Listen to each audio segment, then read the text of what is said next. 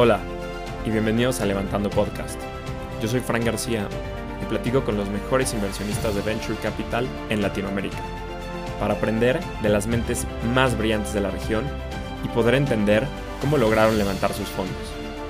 A través de conversaciones, los inversionistas compartirán sus principales aprendizajes dentro de la industria de Venture Capital. En el episodio de hoy, Fernando Fabre co-founder y managing partner de Matter Scale Ventures, nos da un masterclass de los retos que existen al levantar un fondo de venture capital, la estrategia con la que levantaron un primer fondo de 25 millones de dólares y su pasión por la educación. Además, hablamos sobre las habilidades que ha desarrollado dando clases. Hola Fernando, estoy muy emocionado por esta conversación. Bienvenido a Levantando Podcast. Hola Francisco, gracias, encantado de estar aquí. Siempre me gusta empezar con un poquito de contexto. Sales de Endeavor en 2018, después de 14 años en esta organización, para lanzar tu propio fondo de Venture Capital. ¿Nos puedes platicar un poquito más cómo nace Matter Scale Ventures? Sí, la verdad es que fue eh, un poco de serendipity, en que eh, después de esos 14 años de Endeavor, a fines del 2018, eh, noviembre del 2018 fue mi último día y 2019 para mí iba a ser un año de, reencontrar qué quería hacer con, mi vida. Ya había cubierto, digamos, el tema de startups, inversiones desde el lado de Endeavor eh, y también, y bueno, y liderando la organización que no deja de ser un, non-profit, eh, pero no tenía claro hacia dónde ir. Eh, por ahí empecé a dar clases en la Universidad de Columbia porque me encanta dar clases y porque eso eh, te mantiene activo eh, y, es era una gran oportunidad de empezar a dar clases ahí, por supuesto. Eh, y tenía yo la idea del fondo, por ahí empecé a platicar con algunos fondos para, para, incorporarme a, sus equipos, pero pasó algo curioso y es que por ahí del mes de marzo, abril del 2019, yo me había puesto como meta para, para verano del 2019 ya tener claro qué iba a hacer con el resto de mi vida, ¿no? Eh, y de verdad estaba bastante abierto a cualquier cosa. Eh, el tema de fondo siempre me había gustado y era una, a lo mejor, de tres oportunidades que tenía yo. Marzo o abril me, busca Adriana Suárez, que en ese entonces era directora de Endeavor en Colombia. Eh, yo había trabajado con ella seis años y, y me dice, oye, te busco porque estoy pensando ya salir de Endeavor y, pues quería platicar contigo a ver cómo has manejado tu transición y demás, ¿no? Y, pues ahí le di tips en qué estaba yo y demás. A la semana de esa llamada con Adriana me buscó Antonio, que era el director de Endeavor en el Midwest en Estados Unidos, aunque él es brasileiro, con el mismo mensaje que Adriana, que es, oye, fíjate que estoy pensando en salir este año en Endeavor. Eh, y, y, tiempo atrás yo acababa de hablar con Gabriela, que ella había sido la directora de Endeavor en Argentina. Ya se había salido un año antes, pero estaba llevando un fondo de corporate venture, eh, el de mercado, el, de, ah, de una, bueno, ya no me acuerdo, una, ahorita se me fue el nombre de, en Argentina. Y, y, como que en ese instante se me abrió un foco enorme.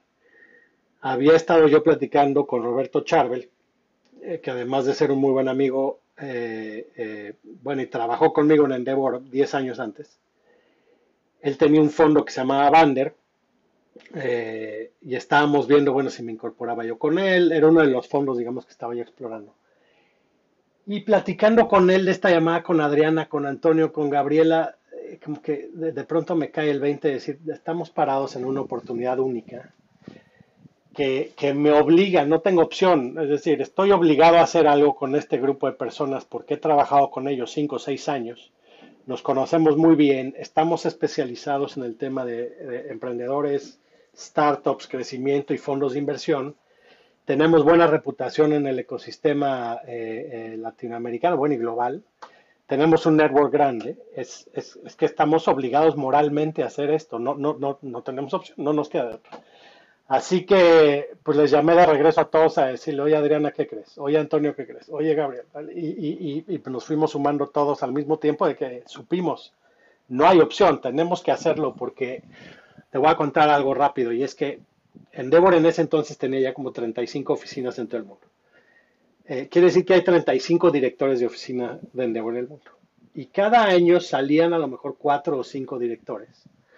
Pero salía uno de la TAM, uno de Sudeste Asiático, uno de Europa, de, cualquier parte, entonces no, había mucho que hacer. Esta era como que la primera vez que salían cinco directores de Endeavor de la misma zona geográfica en una misma línea vertical. Que dijimos, es que es evidente, tenemos que hacer esto y no, no creo que se pueda repetir esto jamás en la historia. Así que de ahí salió. Pudo haber sido en lugar de un fondo una startup o lo que sea. Acabamos diciendo un fondo porque sentimos que era lo que todos teníamos ganas de hacer, ¿no? Pero entonces ese fue, esa fue la motivación realmente. No, no hubo más planeación más que un accidente. Al final fue tu idea. Tú los convenciste a todos de vamos a lanzarlo. Yo creo que fue un poco mutuo. Roberto, por supuesto, me ayudó muchísimo a tomar esa decisión porque quieras que no, por más que era obvio era decir, es empezar de cero, en lugar de yo sumarme al otro fondo o a este otro que me está buscando por acá, era como que empezar de cero. Entonces no me gusta decir para nada que fue mi idea, sino que, que fue este, este grupo de personas que entre todos dijimos, bueno, si estamos obligados a hacer algo juntos, ¿qué tal si es un fondo? Sí, y cómo sería el fondo y qué figura tomaría y demás, y eso ya lo fuimos diseñando. Esta construcción que dices desde cómo se ve ideando la construcción de la tesis, el levantamiento de capital. O sea, desde que ya todos deciden dar el paso adelante de, ok, vamos a lanzar Matter Scale Ventures, ¿qué tanto tiempo pasa desde ya la idea hasta pues, empezar los primeros pitches con inversionistas, hasta levantar el, ya el capital y pues, tener un primer cierre del fondo? Pasaron, yo creo que hubo dos procesos de diseño del fondo. El primero fue, digamos, de esos meses de abril, mayo, a noviembre del 2019, te estoy hablando, donde teníamos la idea de ser un fondo más grande, eh, o sea, a lo mejor este 60 millones, de hecho documentamos 60 millones de dólares en, el permiso, en el registro en Estados Unidos del SEC eh, para, poder salir a levantar capital, digamos. Eh, y esa era la idea, hacer un fondo que iba a invertir más en serie pre-A, serie A, digamos, eh, esto 2019 y en noviembre fue cuando empezamos a, hacer viajes para ver a inversionistas, porque justo en noviembre fue que se salieron mis socios de su trabajo en Endeavor eh, y antes de eso no podíamos hacer absolutamente nada. Entonces noviembre fue el primer roadshow, hubo, empezó a haber buena recepción, nos sentíamos muy cómodos. ¿A dónde fueron?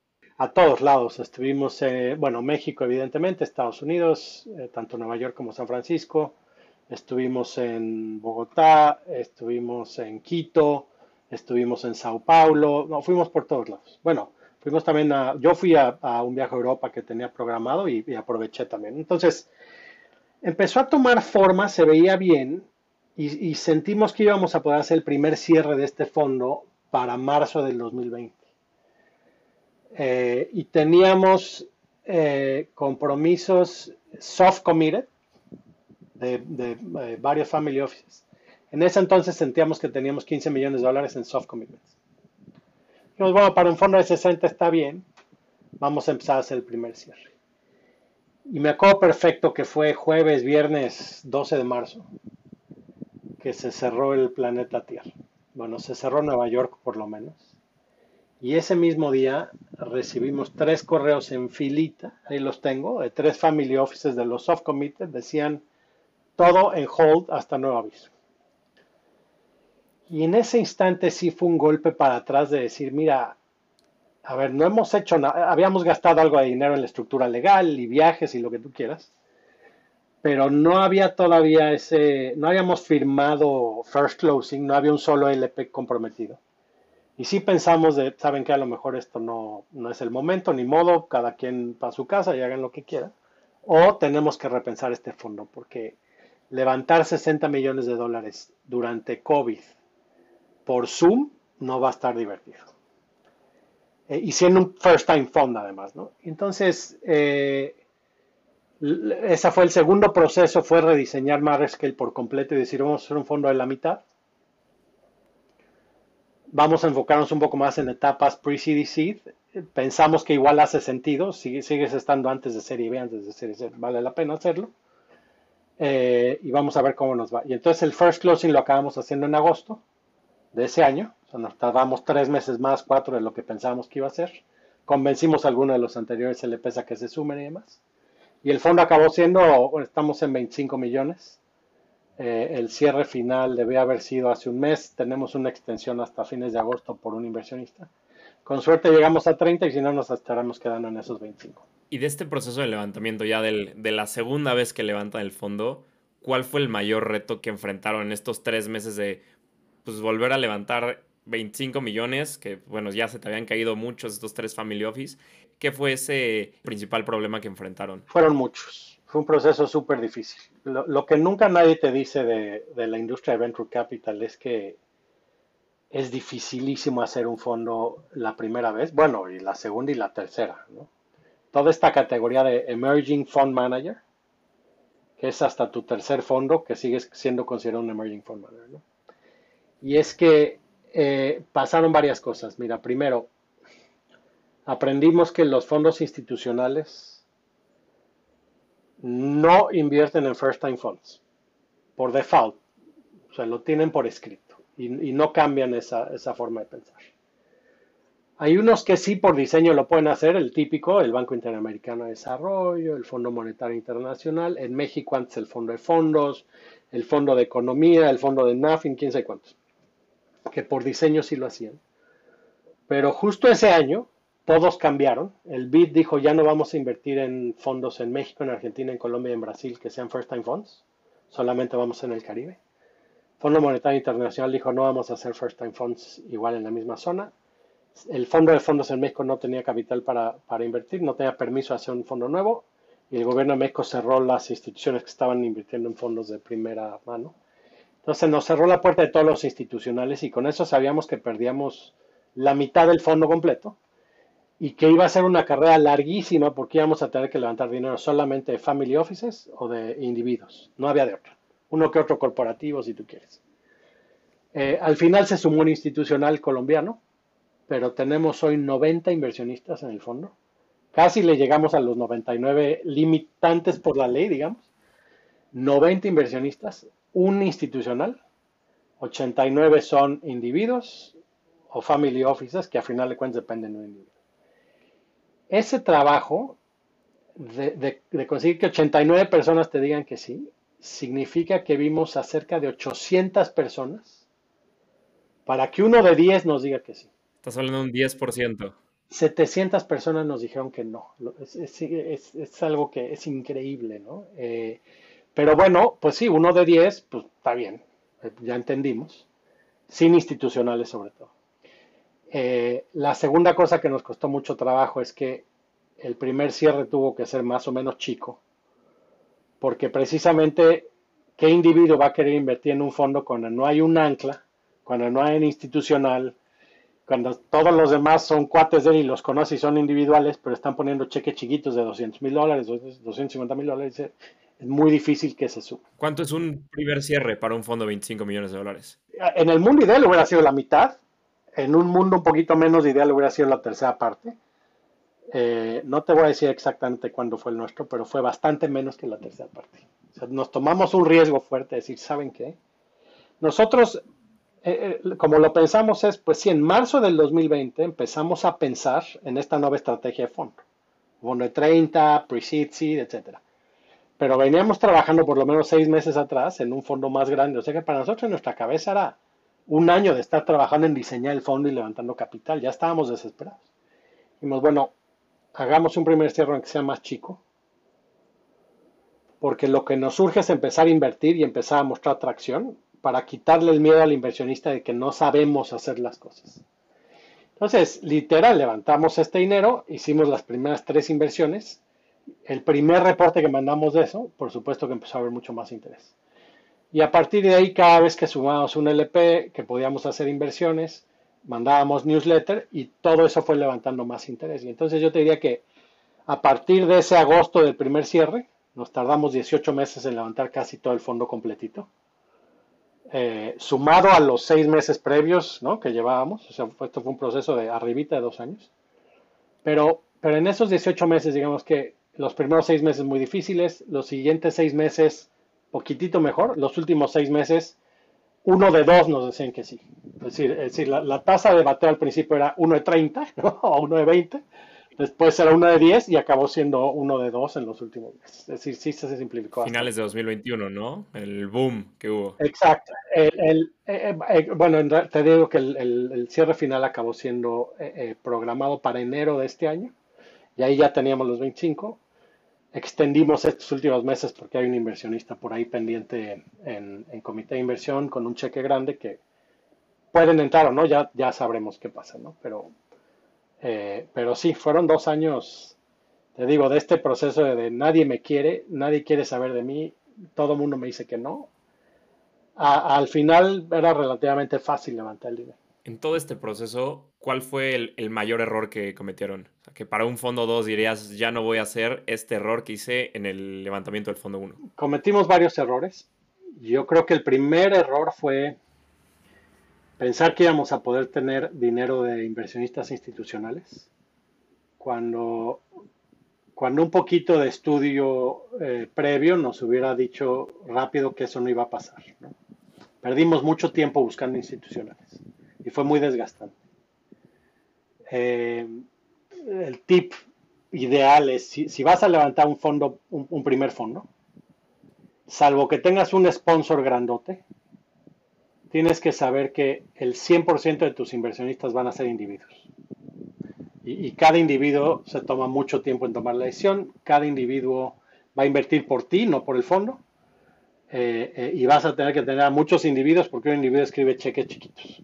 Entonces ese es como que el primer, primer tip que aprendimos, ¿no? ¿Con sponsor a qué te refieres? ¿Que sea un inversionista ancla, que sea los más grandes? Exacto, exacto. O sea, todo el tiempo oyes, bueno, no todo el tiempo, de vez en cuando oyes a fondos que, empiezan con un ancla que pone 10 millones para levantar un fondo de 30, por decir, ¿no? Y ese ancla a lo mejor es un corporativo o a lo mejor es un estratégico, a lo mejor yo qué sé, ¿no? Entonces eso, eso siempre ayuda. Segundo es que eh, eh, empezamos a, escuchar, eh, justo en esa época despertó mucho el mercado y había mucha gente levantando fondos. Y había de todo, ¿no? Pero de 100 personas que estaban tratando de levantar un fondo, o 100 grupos, teníamos al grupo que sabíamos que estaban diciendo mentiras, porque decían que iban muy bien y sabíamos nosotros que no. Pero había otros que de pronto levantaban y anunciaban en tres meses un fondo de 30 millones de dólares, que decíamos, ¿cómo le hicieron? y, les invirtió Andreessen Horowitz, les invirtió Sequoia, les invirtió Tiger, les invirtió, y no sé, pero ¿por qué a nosotros no nos están invirtiendo? Y también fue un poco frustrante saber eso, porque es que los que pudieron levantar dinero de estos grandes fondos, que te da mucha credibilidad y un ancla muy fuerte tener a un Sequoia arriba, es porque ya habían hecho deals con Sequoia antes. O, o, o Sequoia había invertido en tu empresa y les generaste mucho dinero en un exit, o tú les habías llevado deals a Sequoia, hicieron mucho dinero con esos deals y por eso invirtieron en tu fondo. Y nosotros no teníamos ese vínculo antes de haber creado Mars, que nuestro vínculo venía por Endeavor, pero la relación con Endeavor es indirecta, no es directa, con los Sequoias y demás. Entonces creo que fue un error de nosotros no haber empezado los primeros seis meses hasta 12 meses del fondo a nada más trabajar con los fondos grandotes, a llevarles deal flow, a hacer un poquito de scouting, a hacer un trabajo con ellos durante un año generar esa confianza para luego tenerlos como ancla, que nos hubieran resuelto todo, bueno, buenos dolores de cabeza. Pues creo que ese fue, no sé si es un error, pero, pero creo que es una estrategia que hubiéramos podido considerar en su momento. Igual al final de cuentas no lo hicimos.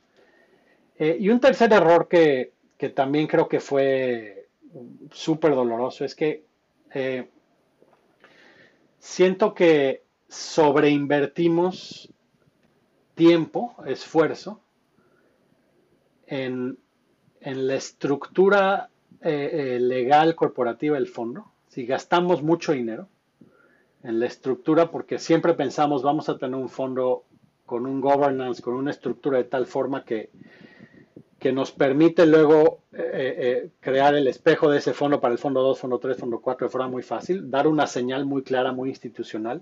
Desde el día 1 pusimos en el LPA que íbamos a estar auditados, cosa que hoy creo que a lo mejor no fue la mejor decisión, ¿no? Porque para un fondo chico, para un fondo nuevo, la auditoría y a los inversionistas individuales no les importa la auditoría.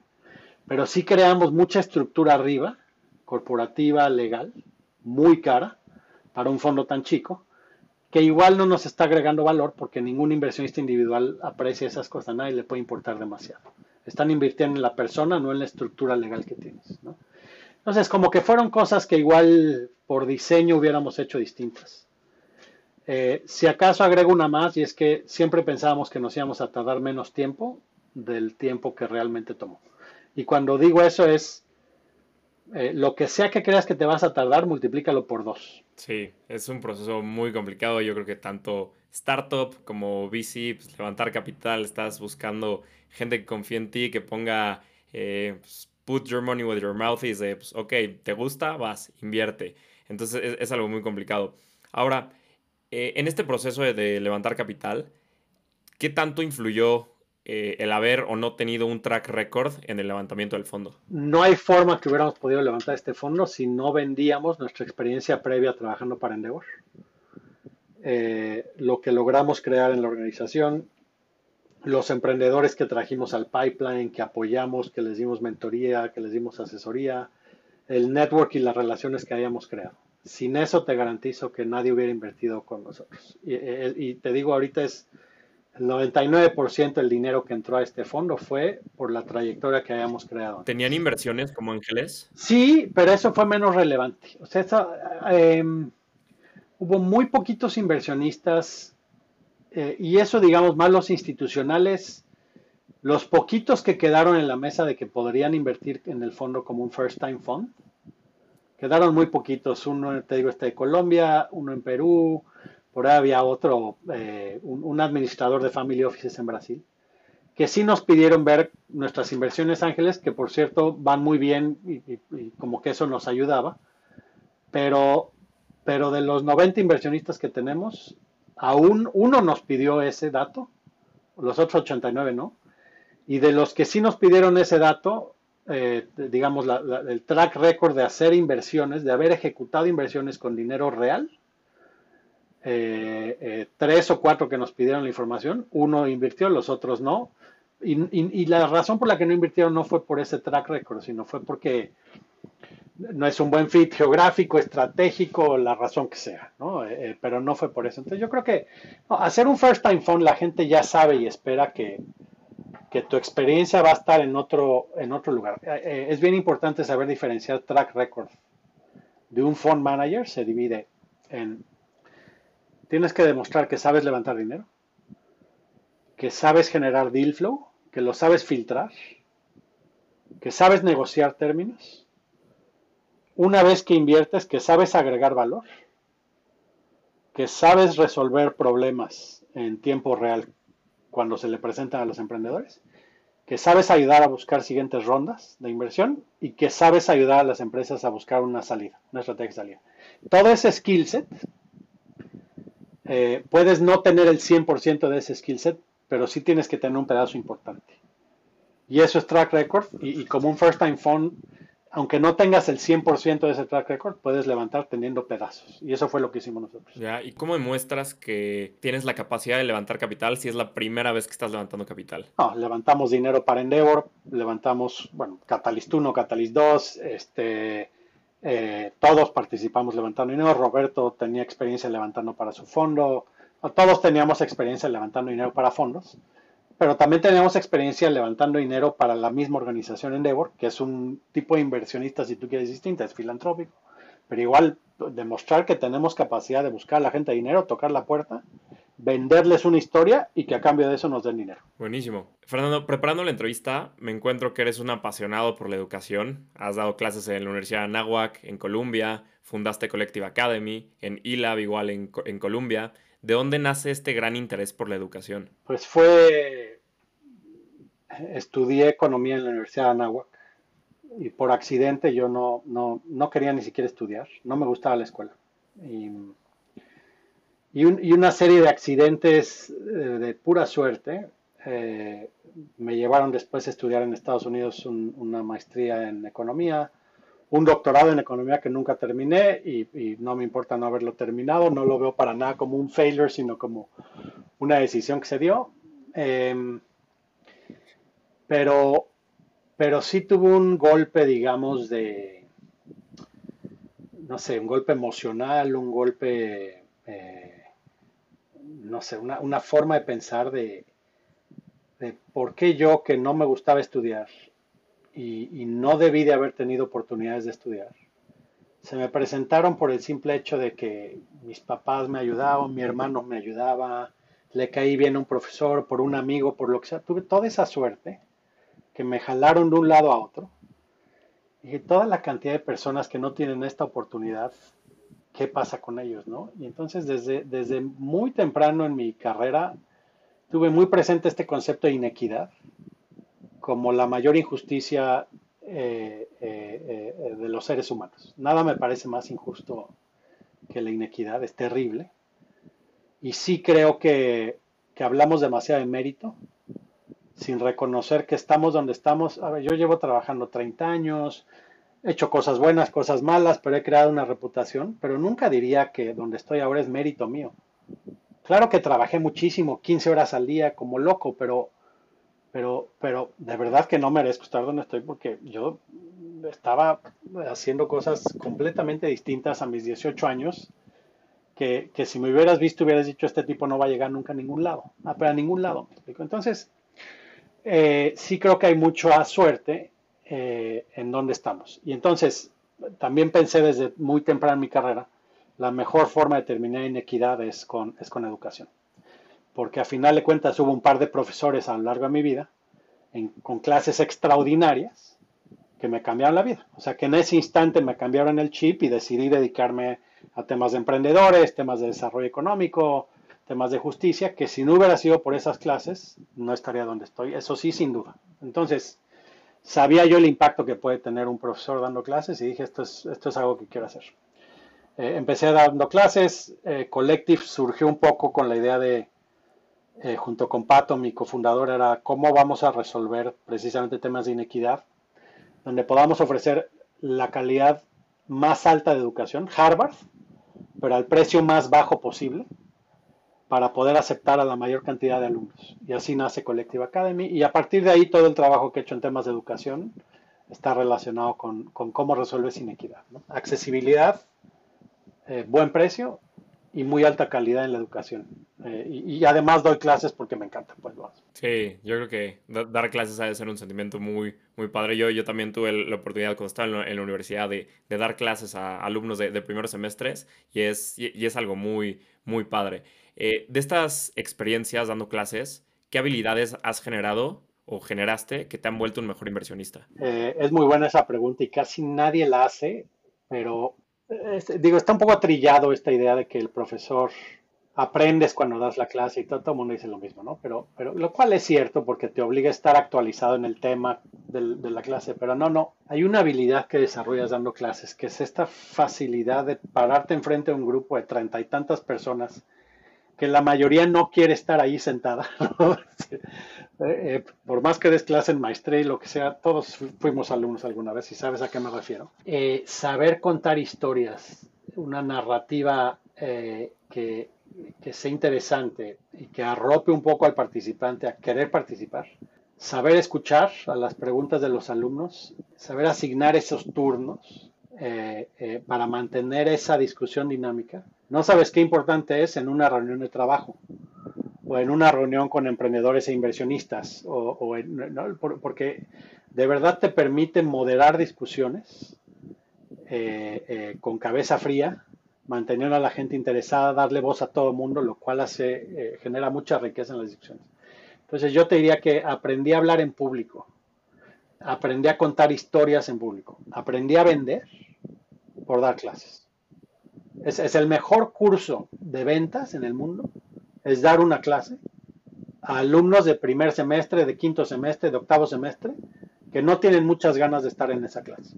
Sí, todas estas habilidades que hablas del storytelling y las ventas, pues es algo fundamental en el mundo y más que nada en el mundo de Venture Capital. Porque ya sea eres inversionista o startup, eventualmente pues, estás contando tu historia, tu narrativa, vendiendo a tu empresa o a tu fondo. Y entonces estás tratando de convencer a inversionistas que confíen en ti. Y todo es a través de esta, de esta narrativa que, tú les cuentas. Tal cual. Esa es, una fundamental. Hay otra, hay otra habilidad que desarrollas que también es un poco indirecta, pero es que si estás dando clases, y tienes un alumno sentado enfrente de ti seis meses, bueno, el tiempo que sea, un semestre, habríamos oportunidades de trabajo en Endeavor en su momento. Eh, y pues yo sabía qué alumnos eran los mejores, y no por la calificación, sino por la forma en la que se desarrollaban, que era bien fácil atraer talento de los mismos alumnos, ¿no? Y entonces ya hubo una época cuando estaba yo dando clases que se generaba esta idea de que tomabas la clase conmigo y uno, un alumno al semestre iba a acabar contratado en Endeavor porque pues estábamos creciendo y necesitábamos un, par de puestos al año. Entonces, eh, esa es otra habilidad que te da dar clases, que te acercas a talento y lo puedes filtrar seis meses. Son entrevistas de trabajo a 30 personas durante seis meses. Sí, totalmente de acuerdo. Igual yo, yo en la universidad estuve en, en varias clases que pues, eran profesores que trabajaban en, unos trabajaban en fondos de Venture Capital aquí en México y también en esos seis meses agarraban a tal alumno para meterlo a su fondo, otro tipo de empresas. Pero sí, lo, mencionas muy bien. Ahora, hablando un poquito de, inversiones específicamente, ¿cuál fue tu primera inversión y qué fue lo que te convenció a invertir? Eh, la primera inversión que hicimos, bueno, fueron, fueron dos el mismo mes del primer cierre. Eh, y después una tercera el siguiente mes. Pero, pero la primera fue una empresa que se llama Aprende eh, y la otra es una empresa que se llama Andonix. Eh, Aprende es una empresa de educación, tenía que meterme yo en ese tema a fuerza. educación vocacional en línea, justo con esta idea de reducir la brecha de, inequidad, dando dignidad a la educación vocacional de corta duración y que te permita desarrollar un skill que puedas vender después. Entonces era para nosotros una inversión bien importante, bien atractiva, además del equipo y todo lo que cualquier fondo te va a decir que evalúas, ¿no? Pero, pero digamos que como eh, si a 30 mil pies de altura era, era esta idea de ofrecer la mejor educación vocacional al menor precio posible eh, de forma, en formato digital. La otra inversión que hicimos de forma paralela a Andonix es una empresa, un mexicano viviendo en Detroit, que le ofrece a los trabajadores que no viven enfrente de una computadora, el deskless workforce, empleados en fábrica o enfermeras o lo que sea que no estás en un escritorio, que no tienes una computadora enfrente, herramientas de productividad, como que decíamos, bueno, es que Slack y, y Notion y todas estas herramientas son padrísimas, para la gente que trabaja en un escritorio, pero toda la gente que no, ¿qué herramientas tienen de productividad para workflow process, para aprendizaje, para feedback loops? No existen herramientas porque todo es cloud-based en un desktop o, más. ¿no? Y entonces, Andonix desarrolla una tecnología precisamente para que en, el, es agnóstica a la pantalla, puede ser en cualquier celular, te genera sistemas de alerta con el workflow process que tienes que seguir. Está diseñada para volver a la, a la, a la, a la planta productiva eh, deskless más productiva, eh, lo cual también tiene un componente fuerte educativo, porque es, entre otras cosas, Anonix es una herramienta de educación de cómo operar la máquina que tienes enfrente, sobre todo si la máquina está haciendo un ruido extraño. Eh, y digitalmente lo puedes resolver ahora desde tu celular. Ya, me queda muy claro todo este tema de como si te enfocas mucho en la educación por tu background y sí invertir en este tipo de startups y buscarles ahí como tú puedes aportar valor. Y también relaciona este tema de inversiones, ¿cuál es la startup por la que más te arrepientes por no haber invertido? Ay, son varios. Mira, queríamos invertir en Cubo. Eh, me encanta Cubo. Creo que de las fintechs en México es la única que tiene el fondeo garantizado porque capta depósitos. Bueno, no la única, vamos, pero la que lleva más tiempo haciéndolo. Pues tiene el fondeo más, más accesible, buen crecimiento, buen equipo, me gusta mucho, pero, pero no teníamos el fondo ni el capital necesario para hacer una inversión relevante en Cubo. Si llegamos tarde y con un fondo más chico. La vimos en, el, en la primera etapa de Marescale, cuando pensamos que íbamos a hacer un fondo un poco más grande acabó siendo COVID. Después, la segunda etapa, dijeron, no, no llegamos, somos un fondo más pre-seed no nos da el dinero para invertir en Cuba. Igual creo que debimos de haber invertido en Cuba, aunque fuera una etapa más alta, porque creo que la van a sacar del parque muy bien. Me arrepiento mucho de eso. Y la otra es que vimos a la House, justo también en esta época, o sea, a principios del 2020, poquito antes de COVID, eh, tuvimos varias reuniones con ellos, estábamos igual muy interesados pues sí, seguro, porque el primer cierre lo hacemos ahorita en marzo, entonces vamos a tener el dinero para invertir, no hay problema. No se dio ese primer cierre, no tuvimos el dinero para invertir y ellos siguieron con su ronda y nos la perdimos. Entonces son dos que, que, me arrepiento fuerte de, no haber hecho, digamos, en el pasado. cada semana le tengo que decir que no a algún emprendedor, bueno, todos los días digamos, pero, pero a lo mejor hay, hay cada semana que le digo a uno que no, y me queda aquí un huesito atrás diciendo, híjole, no estoy seguro si estoy cometiendo un error enorme, pero no logré la convicción de mis socios, no tengo la suficiente convicción yo porque algo me está faltando y, me queda esa duda siempre, siempre, siempre. Sí, no, tienes que ir totalmente para invertir, estar con tus socios al 100, o sea, que dependes también de tu comité, hay, hay veces que pues, tú estás all in, pero pues, tu comité no está de acuerdo o que hay algo que a ti no te cuadra y pues bueno, ya, no pasa y y después eventualmente se convierte en una muy buena decisión o en una muy mala decisión. Pero eso ya con el tiempo, con el tiempo lo verás. Fernando, llegamos a la parte final de la entrevista. Te voy a hacer algunas preguntas donde te pido que la respuesta sea lo más breve. ¿Preparado? Listo. ¿Cuáles son las tendencias que más te emocionan como inversionista? Hay una tendencia particular en educación que me parece la más interesante de todas y es, tiene que ver con el comportamiento humano, cómo aprendemos. Parte de la idea de que aprender es bien difícil, es doloroso. Learning is painful. Harvard lo resuelve porque te ponen un salón con gente muy similar a ti, y, en peers y en grupos y en cohortes y lo resuelves porque estás adentro y te sientes parte de. ¿Cómo logras crear esa, ese sentimiento de un salón de clase con tus compañeros que estás estudiando junto con ellos hasta en la cafetería? ¿Cómo, cómo replicas eso online? Porque el gran problema de la educación online, un cursera, es que tienen tasas de deserción altísimas, ¿no? 95% de deserción. De 100 personas que empiezan un curso en Coursera, lo terminan 5. ¿Cómo? Y es eso, aprender es difícil. Eh, motivarte a aprender es bien difícil. Solo no lo puedes hacer. Entonces me encanta la tendencia que estoy viendo de peer-to-peer -peer learning, cohort-based learning y tecnología enfocada en ayudar a aprendizaje colaborativo de forma conjunta porque eso tiene aplicaciones en, muchísimas industrias, no nada más en, temas de educación, pero es una tendencia que me parece a mí eh, eh, súper interesante. La otra que me, encanta es que estamos viendo eh, todas estas herramientas de no code que han salido para crear páginas web, aplicaciones o lo que sea, hay muchísimas, ¿no? Todo el mundo sabe usar alguna. Pero, pero no se hablan bien con, código a partir de texto, text-based coding. Los desarrolladores más senior no quieren saber nada de no code.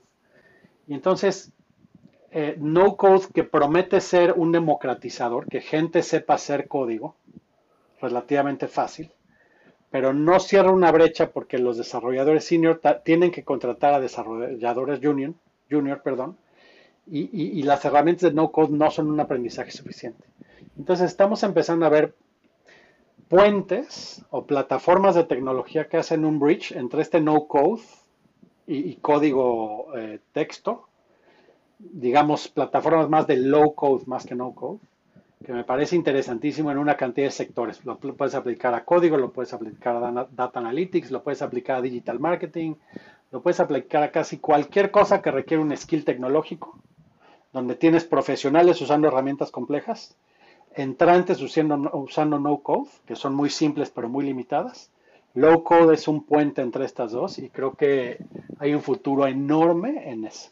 Son dos que me encantan y que sí creo que a futuro son millones y millones de usuarios de estas plataformas. Qué interesante el tema de no code y, los programadores que no se comunican, este tema de low code, no, lo, había, no lo había escuchado, lo voy a investigar. ¿Qué harías para fomentar las inversiones en los fondos de venture capital en Latinoamérica? La forma más fácil es FOMO, ¿no? Fear of missing out, dicen. Y es que es esta idea de eh, dar a conocer noticias de que Kavak vale no sé cuántos billones de dólares y Bits otros tantos y Clip otros tantos y esto otros tantos y esto otros tantos para que tengas a toda la gente de dinero y todos los fondos de pensiones y todos los corporativos con tesorería grandota y aseguradoras con tesorería grandota diciendo, qué barbaridad, somos tontos por no habernos subido a esto, búscame al que sigue rápido, no me lo quiero volver a perder, me explico. Eh, esa, esa, es, esa es la más fácil de todas. Lo malo que esa no se puede planear mucho. La segunda que se me ocurre rápido es... Eh, Sí, desde luego hay que poner más atención en los fondos institucionales, a que quieran hacer venture, sabiendo que venture no es private equity, sabiendo que venture es más riesgoso. Y eso significa fondos de pensiones en la TAM, aceptando que Venture tiene una estructura distinta de riesgo-rendimiento. Mucho más riesgo con rendimiento también más atractivo. ¿Generalista o especialista? A nivel fondo, eh, donde estamos nosotros parados, generalista. A nivel startup, quieres una mezcla. Quieres fundadores, grupos de fundadores, cofundadores, donde uno puede ser generalista, el otro tiene que ser especializado. Y para temas de tecnología particular, necesitas especialización sí o sí, no hay de otro.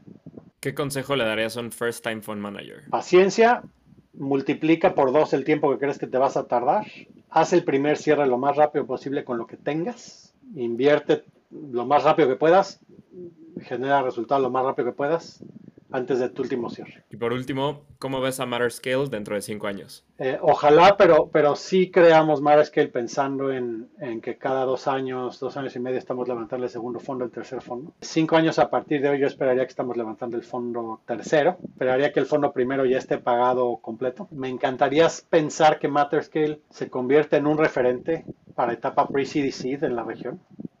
Lo que hoy es CASEC para Serie A y Serie B es muy aspiracional para mí, de pensar que Mariscal sea el CASEC, digamos, para Pre-Seed Seed Stage en cinco años. Fernando, muchísimas gracias, lo disfruté mucho, muchas felicidades por Mariscal, estoy seguro que, que, la van a romper y estoy muy emocionado por lo que están construyendo. Gracias Francisco, dejo abierto eh, el canal para cuando quieras, eh, suerte.